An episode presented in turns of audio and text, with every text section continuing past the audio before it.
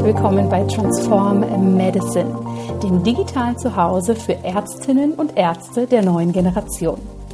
Mein Name ist Dr. Jana Scharfenberg. Ich bin Gründerin von Transform Medicine und selbst auch Ärztin.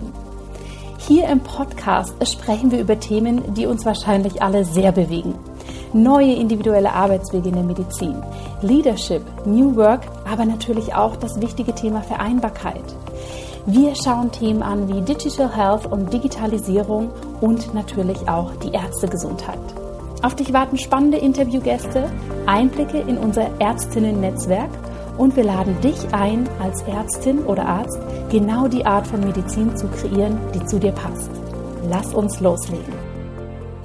Ich freue mich so sehr, dass du heute hier wieder mit dabei bist im Transform Medicine Podcast, denn es wartet ein spannender Interviewgast auf dich. Ich habe dir heute hier eine wunderbare Ärztin mitgebracht, Dr. Miriam Wagner. Sie ist Gynäkologin, die sehr, sehr ganzheitlich vorgeht und sie ist dabei, ihr eigenes Online-Business aufzubauen rund um ganzheitliche Frauengesundheit.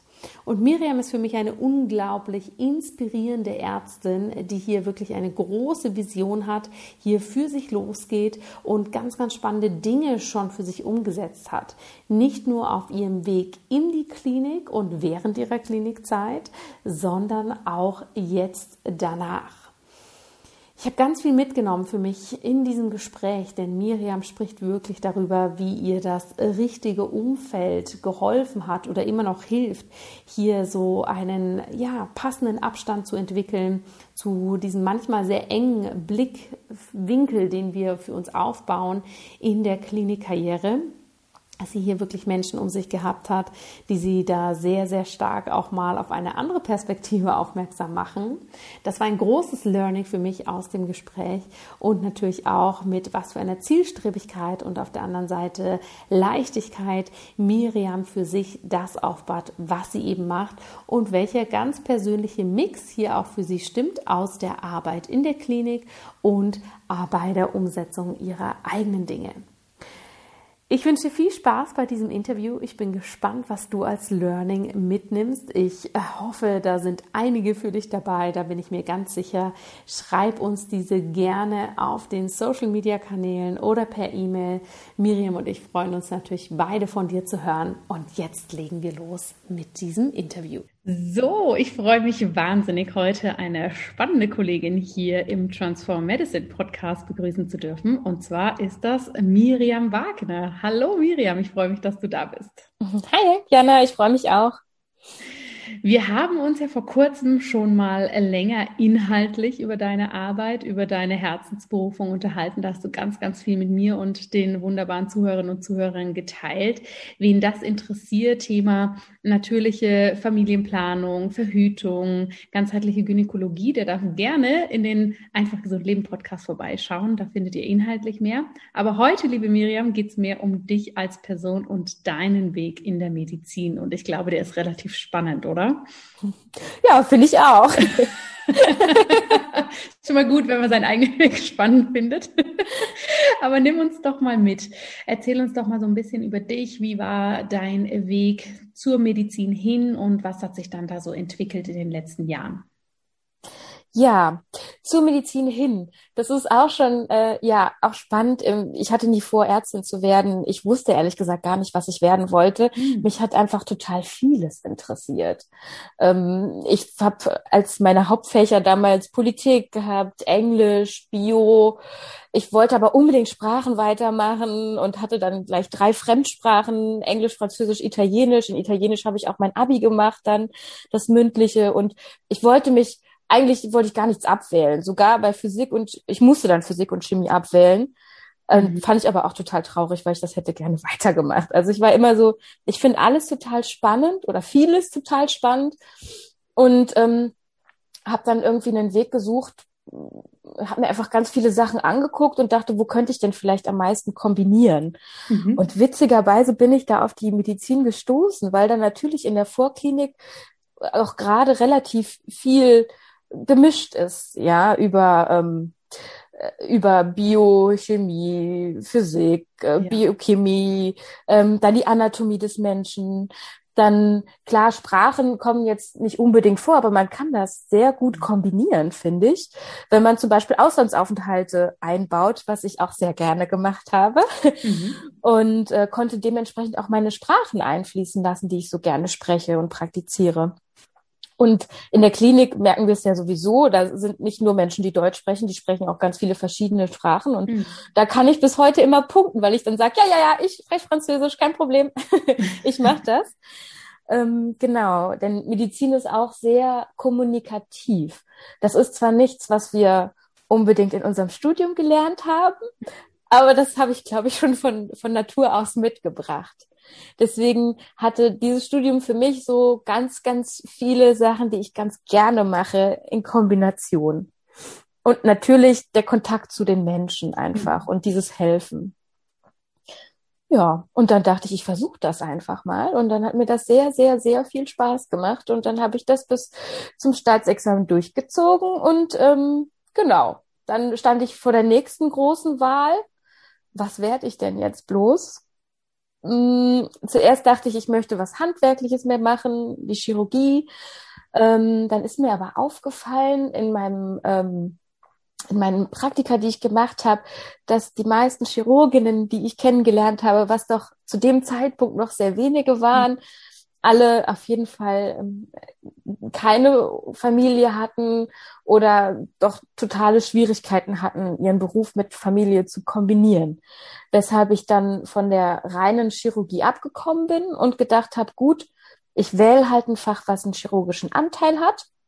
Und dann habe ich mir die drei größeren angeguckt oder äh, habe ich mir ein bisschen Urologie angeguckt, HNO angeguckt, Gynäkologie angeguckt und dann bin ich total in die Geburtshilfe reingestürzt, weil ich total geflasht war davon, äh, wie toll das eigentlich ist. Obwohl ja die Geburtshilfe den geringsten chirurgischen Einfluss hat, außer der Kaiserschnitt und den möchte ich ja am liebsten nicht machen, wenn es geht. Ja. Aber ähm, das hat mich dann total fasziniert, weil ich dann nochmal eine total enge Verbindung hatte zu Gesundheit. Mhm. Beziehungsweise in der Geburtshilfe sind meine Frauen, die ich begleite oder Patientinnen, wie man in der Klinik sagt, ähm, häufig nicht krank, sondern schwanger. Und ja. das macht dann nochmal einen, einen sehr großen Unterschied, finde ich, in der Medizin. Das ist sehr, sehr schön mitzuerleben, dieses Wunder. Ja, auf jeden Fall, da hast du absolut recht. Das heißt, es ist ja, ähm, es gibt ja so viele Wege quasi, wie man sein Studium aussucht, ne? Und was vielleicht auch so im Hintergrund die Interessen sind und auch vielleicht die familiären Konstellationen und Prägungen. Und dem her ganz, ganz spannend, was du da berichtest und natürlich auch, wie du dann dein Fach ausgesucht hast für dich. Erzähl uns mal, ähm, wie ging es dann weiter? Du hast dann in der Gynäkologie oder arbeitest in der Gynäkologie, bist aber für dich dann irgendwann zu dem Punkt gekommen zu sagen, ja, Gynäkologie ist gut, aber vielleicht nicht in dieser Form. Nimm uns da mal mit. Ja, das war ein sehr, sehr, sehr langsamer, aber äh, wachsender Prozess in mir. Ähm, wie ich schon erzählt habe, ich hatte mein Studium ja, obwohl ich Auslandsaufenthalte gemacht habe, zwischendurch doch in Regelzeit äh, absolviert, wollte dann eigentlich immer reisen, hatte dann aber kein Geld und brauchte erstmal einen Job mhm. und ähm, habe dann angefangen zu arbeiten und habe dann tatsächlich schon in dem ersten Jahr gemerkt, das ist ganz schön krass, was in der Klinik alles passiert. Irgendwie war ich nicht so wirklich, also viele Ärzte haben mir zwar gesagt, puh, das ist ganz schön anstrengend, Ärztin zu werden, überleg dir doch mal, ob du was anderes machst. Und da sind die Alarmglocken aber gar nicht bei mir angegangen, weil ich dachte, hey, das ist doch das Tollste, was man überhaupt machen kann. Ähm, aber äh, dann ist mir tatsächlich schon im ersten Jahr meiner Assistenzarztausbildung aufgefallen, dass ich so eigentlich für immer nicht arbeiten möchte ich hatte ja Überstunden, wenn man wurden häufig gestrichen, einfach äh, waren eigentlich die Regel, also normal zu normalen Zeiten nach acht Stunden nach Hause zu gehen, das hatte ich glaube ich nie. Mhm. Ähm, an, an meinem ersten Arbeitstag war ich schon bis 23 Uhr da. Es ist ja auch schön zu lernen und ich bin auch jemand, der gerne lernt und dafür auch gerne länger bleibt.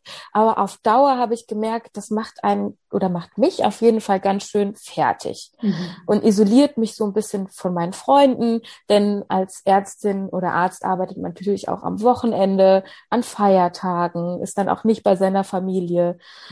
Und das hat so ganz viele sehr, sehr anstrengende Aspekte, aber sehr, sehr wenig Zeit für wirklich Erholung. Ist ja auch so, dass man diese Opt-out, wer, wer das von ärztlichen Kollegen kennt, natürlich diese Opt-out äh, ähm, Zettel unterschreibt, dass man sich natürlich als Arzt äh, verantwortlich fühlt, auch länger zu bleiben und dass man sich auch, das ganz normal ist, dass man dann 63 oder 68 Stunden die Woche mal arbeitet. Und in der Realität waren es dann tatsächlich aber auch, auch mal 80. Ich hatte auch schon 90 Stunden die Woche. Und das ist nicht so, dass das einmal ist, sondern dass das tatsächlich regelmäßig war in jedem meiner Jobs. Und ähm, nach den ersten anderthalb Jahren meines ersten Jobs war ich ähm, schon ganz schön K.O. und wusste aber noch nicht, okay, ich wollte aber trotzdem meinen Facharzt machen, das war ganz klar. Dann gab es noch ähm, innerklinisch hatte ich dann einen Konflikt noch mit einem Oberarzt, der sich meiner Meinung nach auch sehr, sehr deplatziert Frauen gegenüber verhalten hat und auch mir gegenüber. Und da war mir klar, hier ist eine Grenze erreicht, die möchte ich nicht tolerieren. Mhm. Also sowohl zum einen diese ständige Überlastung, rückblickend gesehen, wenn ich ehrlich bin, in dem Moment hätte ich das auch noch weiter gemacht. Aber rückblickend gesehen war das sicherlich ein Punkt, der da mit Einfluss war. Aber eben auch dieser äh, kollegial, nicht kollegiale Umgang in dem Moment miteinander, wo dann auch äh, wirklich ähm, Sätze gefallen sind, die man nicht oder miteinander, was man, was ich nicht tolerieren kann, mhm. dass ich dann für mich gesagt habe, hey, stopp, irgendwie entwickle ich mich gerade ganz in eine Richtung, in die ich nicht möchte.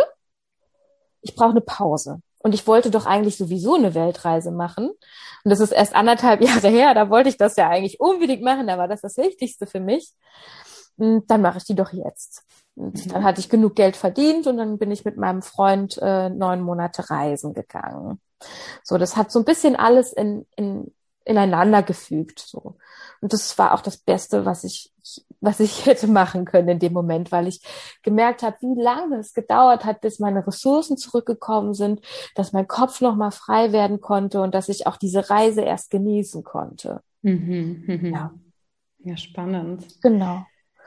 Ein spannender Weg. Ja. ja, ein spannender Weg. Wenn wir da mal vielleicht kurz einhaken, war dir das, du hast, kannst es ja jetzt sehr reflektiert berichten, war dir das in der Situation auch schon so klar oder sind das dann auch erst so Erkenntnisse, die vielleicht auf der Reise, nach der Reise, jetzt vielleicht mit ein bisschen Abstand, so wirklich ähm, klar gekommen sind?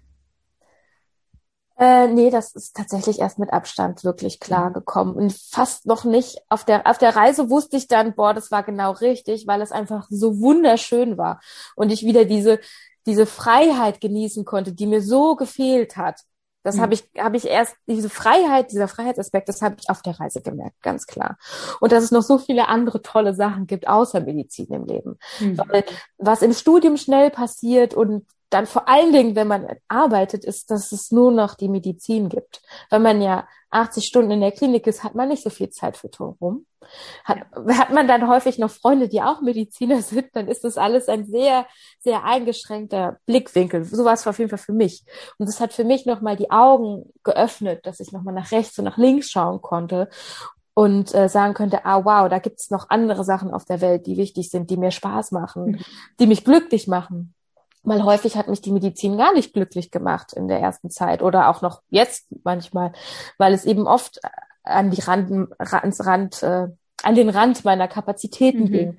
Nicht nur was äh, Arbeitspensum angeht, was auch wenig Schlaf bedeutet, dann eine gewisse Reizbarkeit und dann auch häufig eine Überforderung, die jungen Assistenten ausgesetzt werden, eben aufgrund von enger Personalschlüssel, ja. wenig Lehre, wenig ähm, eins zu eins Begleitung, wie es eigentlich sein sollte, finde ich, mhm. dass ein Assistenzarzt von einem Facharzt an die Hand genommen wird und der, der Person gezeigt wird, wie, wie alles funktioniert. Und mhm. bei mir war es auf jeden Fall häufig so, dass ich ähm, mir das selber beibringen musste oder das große, große Glück hatte, dass ich immer sehr gut mit den äh, Krankenschwestern und Hebammen, die sind ja meine direkten Kolleginnen auf der Arbeit in der Gynäkologie klarkam, die sich dann ein Herz genommen haben und mir viele, viele Sachen erklärt haben. Mhm. Denn ähm, was man ja auch nicht vergessen darf, wenn man frisch aus dem Studium kommt, weiß man von der Praxis noch nicht ganz so viel.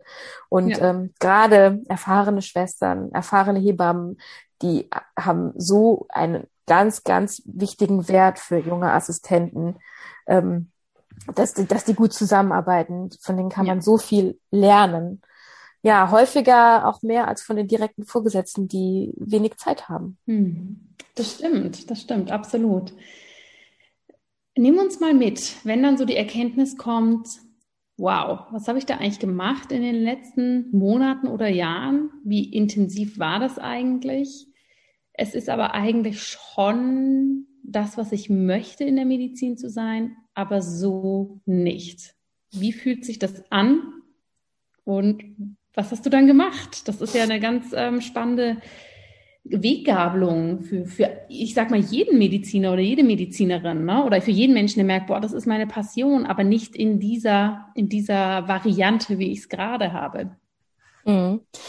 Ja, mein Weg ging ja noch weiter. Ich bin dann tatsächlich, genau nach anderthalb, äh, ne, die ersten anderthalb Jahre, dann die Weltreise und dann bin ich tatsächlich, obwohl ich schon zu dem Zeitpunkt wusste, mh, mm, so ganz passt das mir nicht.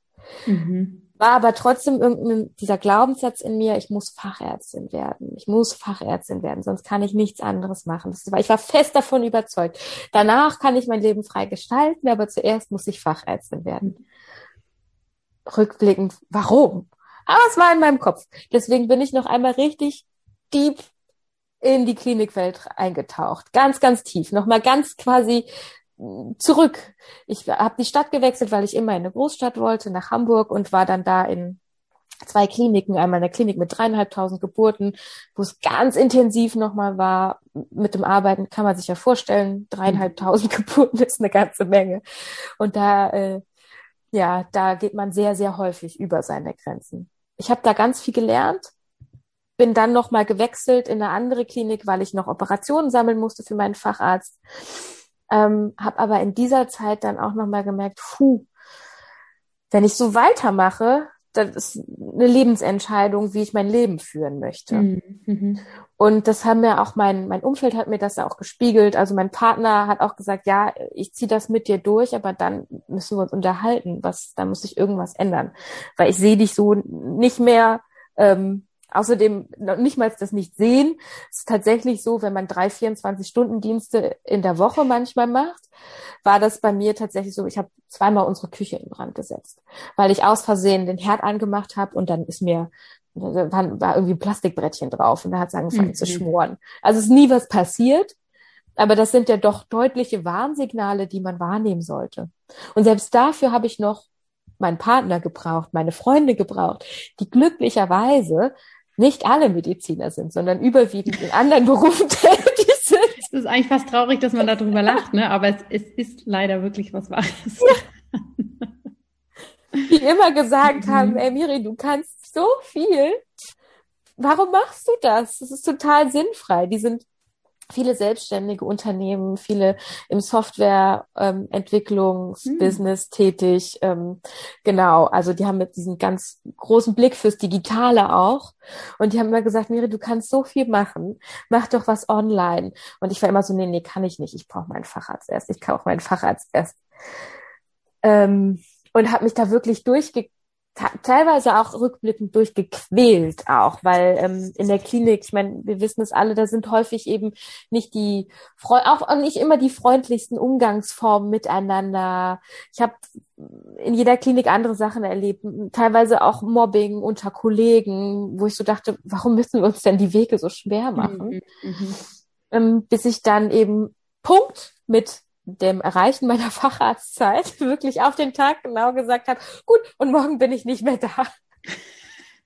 Aber das muss ja. ich wirklich mal einhaken, das finde ich ist ein spannender Punkt, ne? weil ich glaube, häufig passiert das eben nicht, dass dann Leute sagen, ja oder auch Ärztinnen und Ärzte sagen so, bis zu dem Punkt, okay, bis ich mein Studium fertig habe, bis ich das fertig habe, bis, bis, bis, bis, ja, und dann trotzdem der Absprung nicht gemacht wird, ähm, obwohl man sich den eigentlich die ganze Zeit so wünscht oder ihn plant. Deshalb hier schon mal Hut ab, dass du für dich eingestanden bist, ne, egal in welche Richtung jetzt, aber dann wirklich gesagt hast, okay, und jetzt mache ich das aber auch, wovon ich die ganze Zeit rede.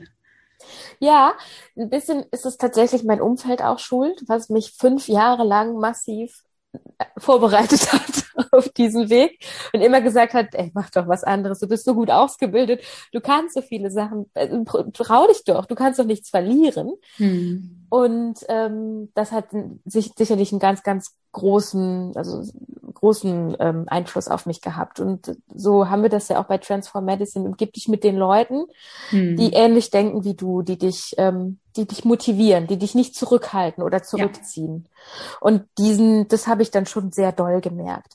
Ich war hm. zwar die einzige Medizinerin in meinem Umfeld ähm, und habe deswegen nicht so viel Feedback oder sagen wir mal ein zurückhaltendes Feedback von Kolleginnen bekommen.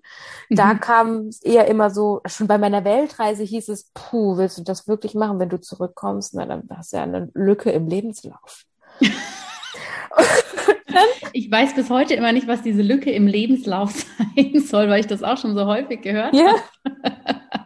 Es ist ja nur eine Lücke im kontinuierlich, so wie, wie das uns vorgezeichnet ist, Arbeitsablauf. Aber im Leben ist das ja eigentlich keine Lücke. Ja, also die Lücke im Lebenslauf, ja, und du hast das tatsächlich für dich ähm, gut durchziehen können. Nimm uns mal mit, wie es dann weitergegangen ist, zu sagen, jetzt gehe ich, jetzt ziehe ich das für mich durch. Was kam dann?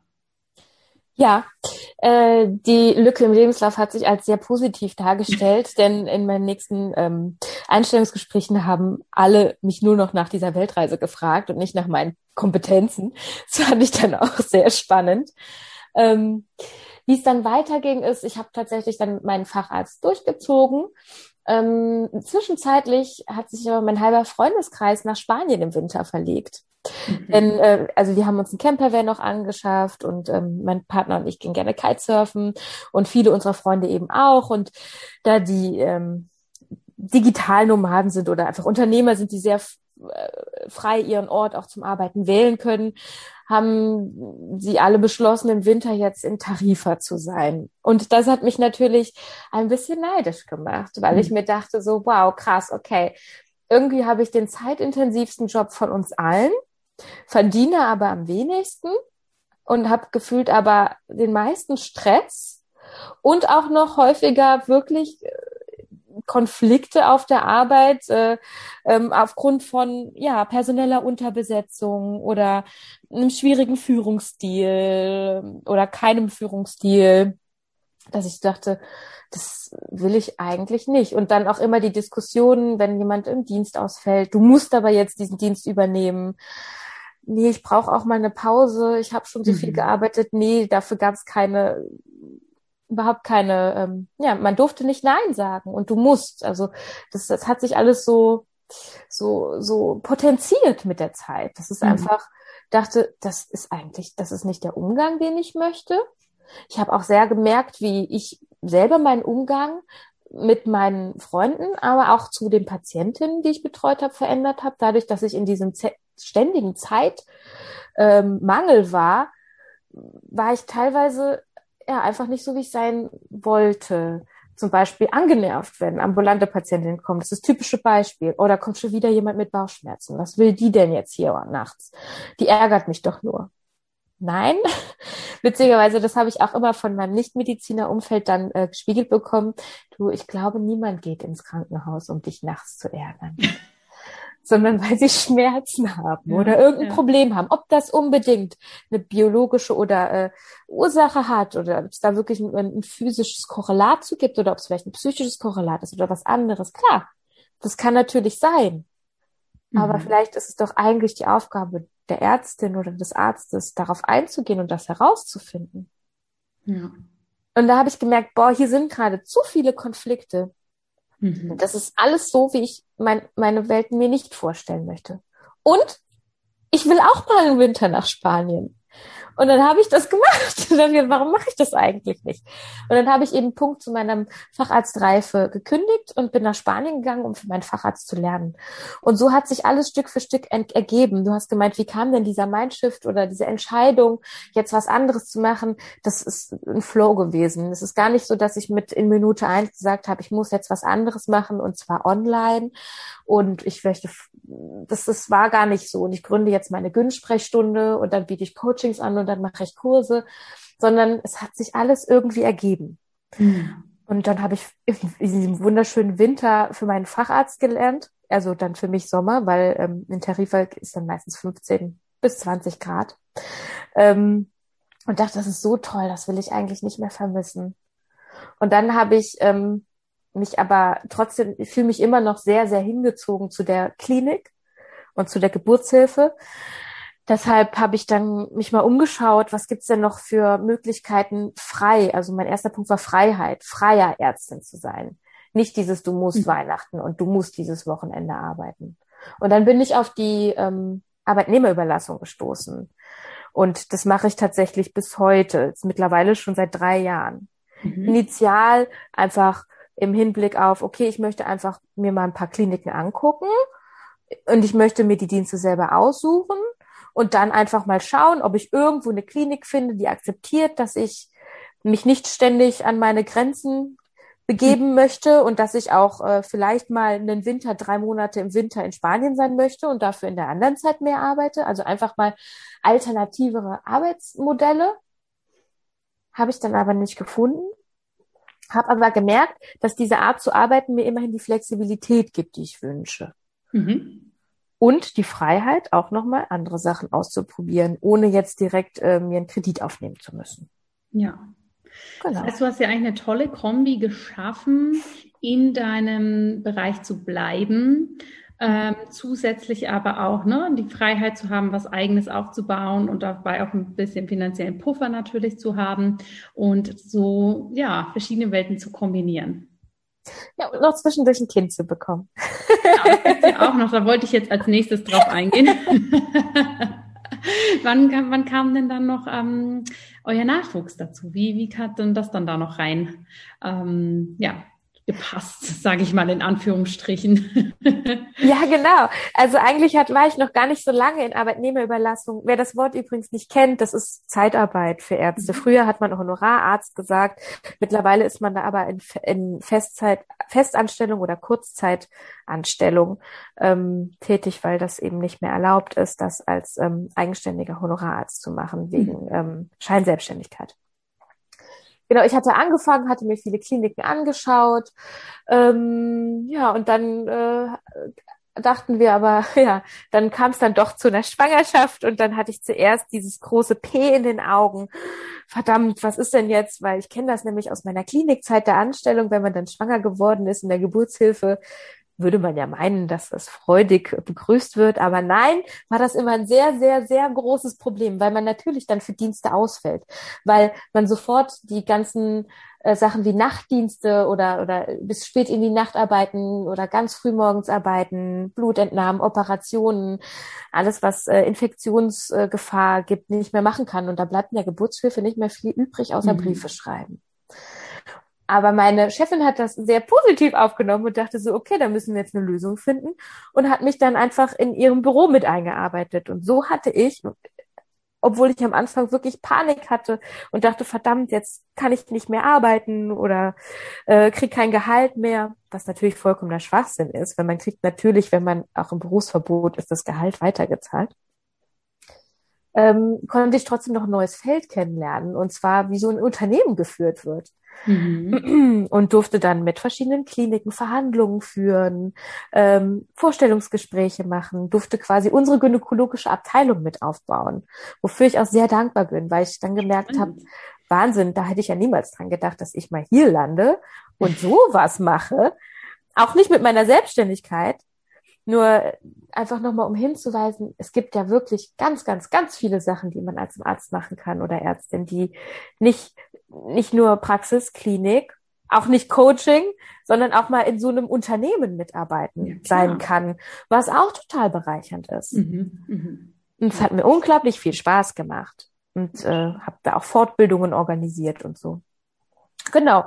Und als ich dann in der Elternzeit war, habe ich gesagt, so jetzt will ich aber mein eigenes Ding starten. Mhm. Und dann habe ich aus Spanien wieder, aus Tariferhaus heraus äh, begonnen, einfach meine Webseite zu bauen. Und ähm, mir ist aufgefallen in meiner Zeit als Ärztin und tatsächlich auch diesen extremen Unterschied, seit ich eben in der Arbeitnehmerüberlassung bin im Vergleich zu früher, als ich noch festangestellt war, wie wichtig mir das Gespräch mit den Frauen ist. Und das konnte ich natürlich als Ärztin, die nur kommt und geht und die die Dienste natürlich nur zu so einem Maße macht, wie sie, mhm. wie sie sie auch für sich und ihren Körper tolerieren kann, konnte ich das wieder ganz toll einbauen in meine Arbeit. Wohl bemerkt, natürlich geht es immer auf Kosten meines Schlafes dann, wenn ich in der Nacht mich entschließe, eine Stunde mit einer Frau zu sprechen, äh, wie anstelle von früher fünf Minuten, geht es natürlich auch wieder auf meine Kosten. Und es ist auch die Frage, ob so ein Gespräch unbedingt nachts um ein Uhr sein sollte oder vielleicht besser in einer ruhigen äh, Stunde, die geplant ist, die vorbereitet ist, zu einem Zeitpunkt, wo alle Beteiligten gut wach sind. Und das ist auch ein Grund, warum ich dann auf diese Coaching-Idee gekommen bin, weil ich gemerkt habe, wie viel ich eigentlich mit diesem Gespräch und dieser Vorbereitung äh, erreichen kann, wie viel Medizin ich damit wirklich machen kann und dass das eine Leistung ist, die für mich essentiell wichtig ist für Gesundheit, aber nicht vom Gesundheitssystem abgebildet wird. Ja, ja. Und dann habe ich einfach meine Webseite gebaut und mal geschaut und angefangen zu netzwerken, angefangen bei Instagram zu posten und bei Facebook zu posten.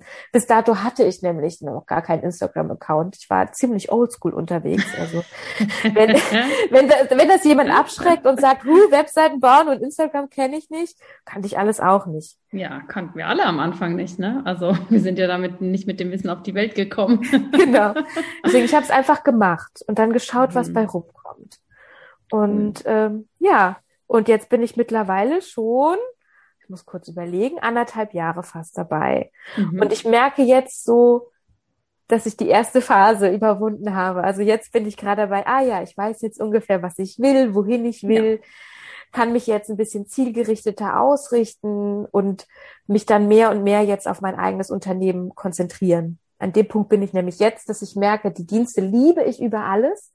Aber wenn ich weiter 50 Prozent, also so viel mache und gleichzeitig Mutter bin, ähm, nimmt es mir doch schon wieder jetzt mehr Energie, mhm. als es mir gibt. Und ich versuche konstant den Punkt auszuloten, äh, der für mich gut ist.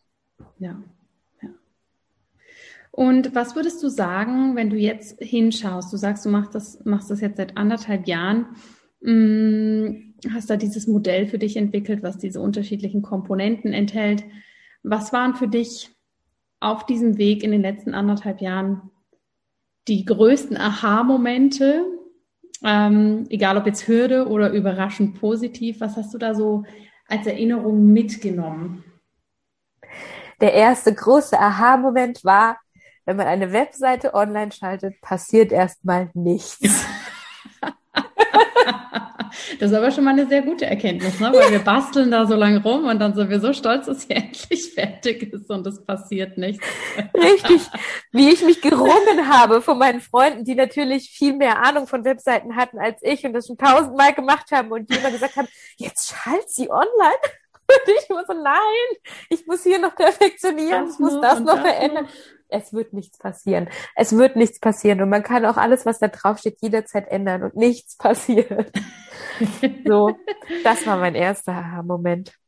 Mhm. Äh, dann der zweite, Netzwerken. Netzwerken ist unglaublich wichtig ich habe mir so viele Gedanken darüber gemacht, oh, macht man jetzt, wie mache ich denn Werbung für mich? Ich, das ist immer noch mein Punkt, wo ich jetzt gerade bin. Wie, wie, wie bekomme ich jetzt meine Produkte an die Frau?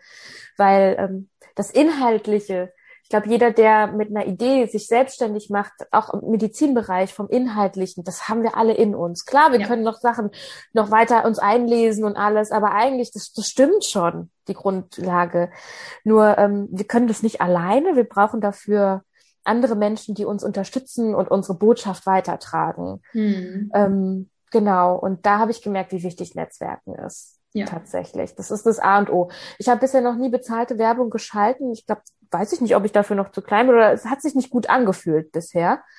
ähm, sondern meine ganzen Kundinnen, die ich bisher oder Klientinnen, sage ich immer, die ich bisher hatte, habe ich über mein Netzwerk bekommen. Mhm, mh. Und da gibt es verschiedene Möglichkeiten zu Netzwerken. Tatsächlich ähm, meine gynäkologischen Kolleginnen und Hebammen, die waren am Anfang sehr zurückhaltend. Jetzt nach anderthalb Jahren schicken die mir tatsächlich auch immer mal wieder eine mhm, äh, Patientin, was ich auch total schön finde. Das dauert. das mache ich sehr gerne, weil auch da viele Kolleginnen natürlich denken wie ich und denken, ja, ich habe leider nicht die Zeit, die du brauchst, aber ich kenne jemanden, der hätte ja. die Zeit, mit dir darüber ja. zu sprechen und die hat auch wirklich Ahnung. Mhm. Ähm, und das Zweite ist einfach online ein Netzwerk aufzubauen. Ich habe äh, damals angefangen zu googeln, Ärztin online und einfach total doof. Welche Ärzte sind noch online so? Ja. Und äh, da bin ich dann auf verschiedene ähm, Kolleginnen gestoßen, unter anderem mhm. auch dich. Und dann habe ich einfach mal E-Mails geschrieben und damals wusste ich noch gar nicht, was ich genau machen will. Ich wusste nur, ich will mhm. was anderes machen und ich möchte mal schon mal gucken, wen es da schon auf dem Markt so gibt und wie die das so angestellt haben. Mhm. Mhm. Ja. Und darüber bin ich dann immer Schritt für Schritt weitergekommen. Ja. Ja sehr spannend, ne? Und das ist mal, glaube ich, schon interessant zu merken, weil klar, das sind einfach alles neue Kompetenzen, die wir uns aneignen dürfen, wo wir auch ganz, ganz stark wachsen dürfen. Und was ich einfach leider immer so als großes Problem sehe, ist, dass dann viele Ärztinnen und Ärzte sich da so von abhalten lassen, ne? dass es halt auch ein mhm. Weg ist, sich das eigene aufzubauen. Und wenn das vielleicht dann gepaart kommt mit diesem, oh, darf ich das als Arzt oder Ärztin überhaupt, bin ich da überhaupt gut genug, ist das natürlich eine sehr, sehr hemmende Kombination. Oder wie empfindest du das? Voll. Ich bin sehr äh, zielstrebig. Wenn ich mir was in den Kopf setze, dann mache ich das auch. Von daher hat mich das nicht ähm, abgehalten davon, aber voll häufig hatte ich richtig Schiss. Und ähm, auch da wieder meine Freunde aus dem Online-Bereich oder die da halt schon länger arbeiten, die waren immer so, jetzt mach das doch. Ich so, nein, da muss so Datenschutzerklärung, die muss perfekt sein, sonst verklagt mich hier jemand. Und die waren so, nein, da wird dich niemand hm. verklagen für. Natürlich musst du die machen, aber jetzt eins nach dem anderen. Und du wirst Fehler machen, das ist vollkommen in Ordnung. Ich mache jeden Tag Fehler aber keiner hackt mir einem den Kopf ab dafür. Es ist wirklich so, da passiert, es ist ja. nicht so, dass der, der Mahnanwalt sofort vor deiner Tür steht. Dafür sind wir viel zu unwichtig am Anfang. Und ähm, ohne das, natürlich, also Fehler passieren einfach. Und das zweite ist weg der Perfektion auch. Mhm. Also ähm, ich habe, ich, ich habe, ja, wir dürfen als Ärzte nie Fehler machen da kann ja ganz schlimme Sachen passieren. Und das habe ich schon als Glaubenssatz immer noch in mir. Wenn ich einen Workshop mache, wenn ich eine, eine, ein Coaching vorbereite, das muss perfekt sein. Mhm, mh. Und dann ist mir jedes Mal nach dem Coaching aufgefallen, boah, ich hätte mich dafür jetzt gar nicht die zwei Stunden nochmal extra vorbereiten müssen, weil ich wusste schon alles. Ich, alleine durch mein Vorwissen und meine Erfahrung, was ich in den letzten zehn Jahren gesammelt habe, war alles Wissen da. Ja, ja. Ja, spannende Erkenntnis. Genau. Ja. Ja. Wo, wo darf die Reise für dich hingehen, Miriam, wenn du jetzt schaust, äh, was in den letzten anderthalb Jahren passiert ist, was du jetzt so vielleicht, ähm, gerade wenn du sagst, du bist sehr zielstrebig, dir für die nächsten Monate, Jahre so überlegt hast oder als Vision hast, wo, wo siehst du dich? Ja. Ähm, das ist total spannend, weil ich gerade so, so wie, wie eine Waage das nochmal auflege in mir. Mhm. Ich habe mir, als ich in das erste Mal den Winter in Tarife verbracht habe, habe ich mir ein äh, kleines Vision Board geschrieben. Und da habe ich ganz viele Werte aufgeschrieben, die mir wichtig sind. Und da ist mir aufgefallen, dass ich äh, wirklich einen Arbeitsplatz schaffen möchte, wo meine Werte gelebt werden. Mhm. Und ich habe das gar nicht konkretisiert damals, sondern nur, dass ich einen Arbeitsplatz schaffen möchte, wo das so ist. Und ich merke immer mehr, dass ich den wahrscheinlich wirklich selbst kreieren möchte oder muss. Oder ja, möchte mittlerweile. Und dass das mein eigenes Unternehmen sein sollte und nicht mhm. die Klinik. Ich habe ich, ich hab da zwei Herzen in meiner Brust, weil ich, ähm, ich liebe Lehre schon immer. Ich habe jetzt auch äh, letztens das Staatsexamen für Medizin geprüft. Ich fand das ganz wunderbar. Es macht mir unglaublich viel mhm. Spaß. Mhm. Nur ähm, in dem bestehenden Konstrukt des Gesundheitssystems, das ist so ein so ein, ein äh, Riesenkonstrukt. Da habe ich bisher meinen Platz einfach nicht gefunden. Ja. Und ähm, auch dann nicht die Resonanz bekommen, wie zum Beispiel Zusammenarbeit auf Augenhöhe. Ich beschäftige mich ganz viel mit der Augenhöhe-Bewegung, respektvoller Umgang miteinander, andere fördern. Mhm. Das ist so, ja, und, und tatsächlich auch, und ich sage nicht, das Gesundheitssystem ist alles schwierig und falsch und schlimm, das mhm. sage ich überhaupt nicht. Ähm, ich komme aber nicht mit diesem äh, finanziellen Druck, der dort herrscht, klar. Natürlich herrscht da eine bestimmte Personalpolitik, weil es finanziell scheinbar jetzt aktuell nicht anders umsetzbar ist. Dennoch muss ich das nicht weiter akzeptieren. Ja. So. Oder für mich annehmen. Und ich möchte eben genau das. Ich möchte das genau anders machen. Ich möchte, ja, ich möchte ein schönes Miteinander und meine Werte weiter verkörpern und eben Gesundheit, Gesundheit lehren. Mhm. Und da bin ich selber krank werden. Absolut. Ja. ja. Vielen Dank, vielen Dank, dass du so, dass du mit uns teilst und ich würde dich ähm, ja abschließend zu diesem Interview gerne fragen. Wir sprechen ja eben bei uns viel über Transform Medicine, aber auch Transform Yourself, Health and Society. Was siehst du denn für dich? Wo brauchen wir aktuell die größte Transformation und wie können wir die auch selber machen? Weil, na, das hast du gerade auch schon gesagt, das Gesundheitssystem, ja, es, es wäre schön, wenn sich das ändert, aber was kann jede Ärztin, jeder Arzt jetzt für sich machen, um für sich persönlich oder eben auch für die Gesundheit oder für die Gesellschaft da eine Veränderung in die Wege zu leiten? Lernen, die eigenen Grenzen zu sehen und zu setzen denn ich glaube, das ist so, ich habe jahrelang versucht, alles zu retten. So, ich muss das Gesundheitssystem retten. Ich muss, dass es jedem gut geht. Allen soll es gut gehen, meinen Kollegen, meinen Patienten. Und dafür gehe ich stetig über meine Grenzen. Hm. Aber das macht, macht uns selber kaputt. Das versaut uns aber auch äh, die Lust am Beruf. Das habe ich richtig gemerkt, wie da mein, meine Lust an der Medizin zurückgegangen ist. Und es hilft keinem. Es hilft auch nicht meinen Kollegen, es hilft nicht meinen Patienten, weil zu denen bin ich langfristig einfach nicht mehr die Ärztin, die ich gerne sein möchte, ja. die ich jetzt glücklicherweise wieder bin, aber die ich eine lange Zeit lang nicht sein konnte, weil mhm. ich absolut überlastet und teilweise überfordert war. Ja. Und es ganz normal ist. Es lag nicht daran, dass ich irgendwie nicht gut bin, sondern weil, weil das kein Mensch schaffen kann. Mhm. Ähm, aber wenn es mir gut geht, dann kann ich auch gut zu meinen Patientinnen sein und dann kann ich eben auch ein Zeichen setzen. Stellen wir uns vor, das ist natürlich jetzt eine kleine Revolution und viele Chefärzte und Oberärztinnen würden jetzt sagen, na super, aber so glaube ich hilft es nur. Wir würden alle diesen Opt-out-Zettel nicht unterschreiben. Was mhm. würde das denn ändern? Dann mhm. gäbe es nicht mehr, dann gäbe es einfach nicht mehr diese, diese, ähm, diese 80-Stunden-Wochen, weil es sie einfach nicht mehr geben würde. Ja. So. Und dann müssten, müssten andere, wenn die Leute nicht mehr da sind, dann müssen andere ähm, Alternativen geschaffen werden, damit es weiter funktioniert. Und ich glaube, da auch ja mal den unbequemen Weg gehen. Ich mhm. habe das Gefühl, viele junge Kolleginnen machen das mehr als junge, ich sag jetzt schon junge Kolleginnen schon wieder, als, als in meiner Generation. Klar, weil immer die Furcht bestanden hat, okay, wenn ich jetzt sage, das ist mir aber zu viel und ich bleibe jetzt nicht drei Stunden länger, weil alle machen das so, dann werde ich nicht mehr ausgebildet. Ja, ja. Ja, kann natürlich sein, dass das, das ist, ich meine, ich will ja auch nicht, nicht ein falsches Bild vermitteln. Ja, es kann sein, dass dann bestimmte, dass man dann nicht mehr so gefördert wird, zum Beispiel im operativen Bereich. Das habe mhm. ich ganz häufig gemerkt.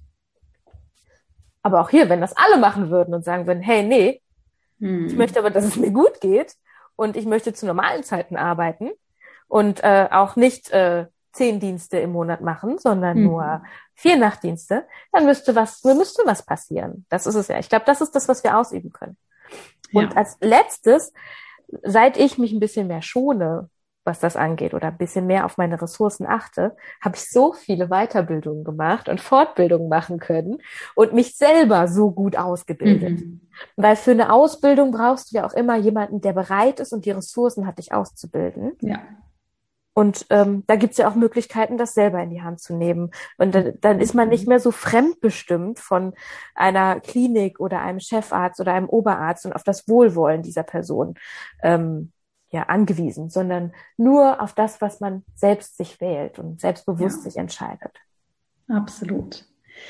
Vielen Dank, dass du hier so viel Spannendes mit uns geteilt hast. Und ich nehme aus diesem Gespräch tatsächlich auch als großes Learning mit oder nochmal so ist mir jetzt nochmal sehr präsent, auch so, was du gesagt hast, ne? So, wir sollten uns mit den Menschen umgeben, die uns fördern, die uns verstehen und die uns im positiven Sinne auch pushen, ne? was du jetzt erzählst ähm, von deinen Freunden, für die das, hey, jetzt geh doch online mit der Homepage, ne? oder jetzt mach doch dein eigenes, weil das ist ja auch was, was wir natürlich im Ärztinnen- und Ärztekreis ganz viel erleben, dass dann natürlich alle Freunde drumherum auch in der Klinik sind und dann natürlich vielleicht dann auch niemand da ist, ne? der da auch mal positiven Sinne so einen kleinen Schubs aus der Komfortzone gibt. Und ich glaube, dieses ähm, ja, diese, diese Umgebung können wir uns alle ne, durch Netzwerken, durch Beitreten auch in Netzwerke, durch selber aktiv werden, wie du es auch gemacht hast, natürlich wunderbar kreieren. Es geht ja viel einfacher heutzutage als jemals zuvor und ich denke, da haben wir ganz, ganz viele Möglichkeiten. Danke, dass du dir die Zeit genommen hast. Danke, dass du uns mitgenommen hast auf deinem spannenden Weg und ich freue mich jetzt schon weiter mitverfolgen zu dürfen, was du da noch alles Spannendes machst. Vielen herzlichen Dank, dass du dir Zeit für diese Folge genommen hast. Ich hoffe sehr, dass du hier ein paar spannende Inspirationen hast für dich mitnehmen können, die dich zum Nachdenken anregen oder dir den Impuls geben, deine Medizin so zu kreieren, dass sie zu dir passt. Wenn dir der Podcast gefällt, dann habe ich eine große Bitte an dich. Ich würde mich freuen, wenn du den Transform Medicine Podcast mit Freunden, Familie, aber natürlich auch ärztlichen Kolleginnen und Kollegen teilst. Denn nur wenn mehr Menschen auf dieses wunderbare Projekt aufmerksam werden, können wir wachsen und so unsere große Vision auch wirklich hier ins Leben holen.